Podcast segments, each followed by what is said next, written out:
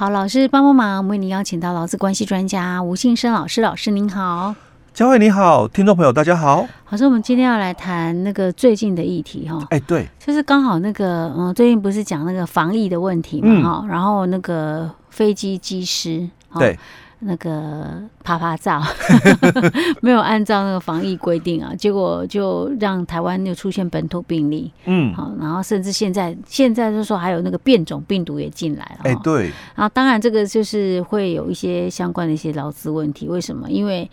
违反规定被解雇了，嗯。这个就牵扯到劳那个劳基法的问题了，对不对？所以，我们今天要来探讨这一块。嗯，OK，好，老师要谈的就是这个机师的案例嘛。对，嗯，因为我们最近就是长荣航空针对就是说纽西兰机长因为违反这个防疫跟传染疾病法的一个相关规范嘛，哦、嗯，所以它造成我们防疫的一个缺口。嗯，哦，那因为这个长荣航空呢，因为我们这个舆论的一个部分在探讨这个。嗯问题嘛，哦、嗯，所以他就以哦，就是说你这个影响公司的一个形象嘛，哦，那经过公司的这个纪律委员会的决议之后哦，嗯，那做出了免职的一个处分哦。好，那其实我们在今年哦，尤其是在我们这一年的节目里面，我也常谈一个概念哦，就是说这个解雇的一个。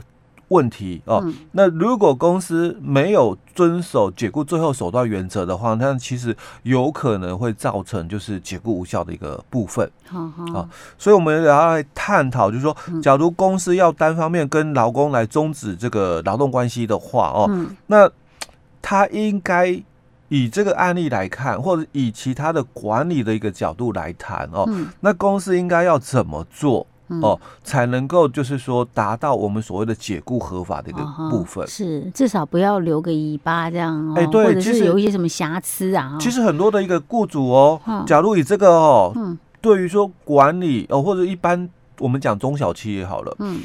因为长荣它毕竟它是规模比较大的一个公司哦，所以它你看哦，他们还都经过了纪律委员会的决议哦，而不是说老板。讲哦，那个终止劳动契约就终止劳动契约，我就把这个人开除了，哦，就开除了哦。他还经过了纪律委员会的一个决议之后哦，那他才行使就是说惩戒权。嗯哦，那你要知道，那在一般中小企业嘞，假如你没有做，因为我我们今年节目里面一直在探讨，就是说，在今年的劳动事件法实施以后，所以我们现在是明年呢？对，我们现在是明年，我们 去年二零二零二一年。我们在二零二零的时候，我们一直在探讨的是劳动事件法里面的哦，解雇不合法。那其实我们在去年谈的时候也说哦，这个不是说二零二零的时候才这个不合法。嗯，其实，在二零二零以前，嗯，其实也不合法。嗯，哦，只是说因为以前的这个诉讼成本对劳工很高。嗯，那那在这个二零二零的这个。劳动事件法实施以后，嗯，那对于我们劳工的这个诉讼的一个门槛，嗯，降低了很多哦，所以劳工他可以主张他自己的相关的一个权益哦。那因为我们这一两年呢，其实蛮注重的就是劳工的一个权益哦。那感觉上，有我比有时候啦，在跟一些的这个呃。人聊天的时候哦，嗯、那他们都也有反映，包包包括就是我们的这个法律系的法律界的朋友了哦，嗯、或者一些这个人资主管、高阶主管哦，在讨论一些的一个议题议题的时候，或者有时候闲聊哦，嗯、那都会谈到一个问题，就是说，那现在好像哦，老公的一个权力比较大，嗯嗯，哦，好像很多事情，因为你看我们在。去年一整年，我们都谈管理的问题啊，哈、嗯，那一直谈到就是说劳工权益的部分，嗯、所以开始就有一些的这个公司的一个老板，嗯，那我好像什么都不能做，嗯哼，哦，嗯，哎，是我动辄得咎呢，哎，对，那那个员工随时都可以。劳动时间法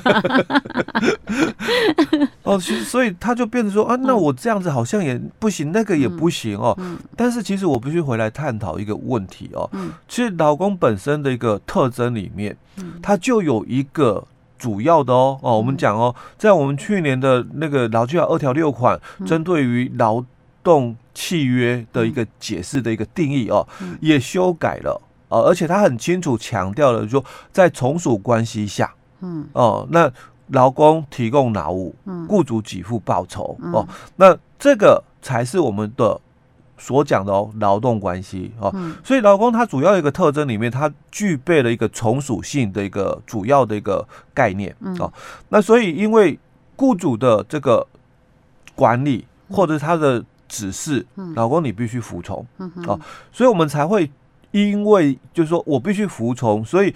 我我好像没有其他的一个方式哦，那我们才会就是保护劳工的一些相关既有的权益哦。但我其实看起来这一两年确实啦哦，好像这个主从的一个角色哦有点互换了，哦，就其实。没有，那是因为有些是例子是新闻炒出来的啦，个案对啦，那还是少数啊。哎，对，大部分呢，在那个企业行号里面，大部分还是老板权力比较大嘛，哎、嗯，所以还是要保护啦。对哦。嗯、但是其实我要谈的是，这个不管是惩戒权也好，嗯、或者调职的权限也好哦，嗯、其实都是有可以啦哦，由雇主单方面来行使的哦，嗯、他是不需要经过劳工同意的，哦，嗯、只是说。在劳工的一个部分哦，嗯、你可以去检视公司的一个做法里面，嗯、那他有没有符合我们相关法律的规定？嗯、哼。那如果没有符合相关法律的规定的时候，那劳工哦，你可以提出你的一个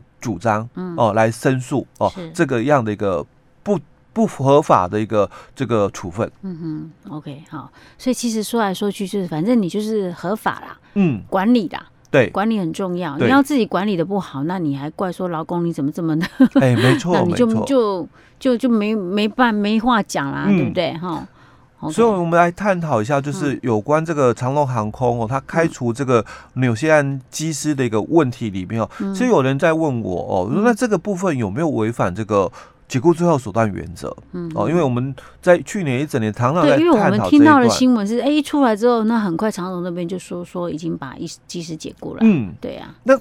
这样听起来哦，他好像也没有遵守解雇最后手段原则嘛。因为虽然我们心里面很不想给那个技师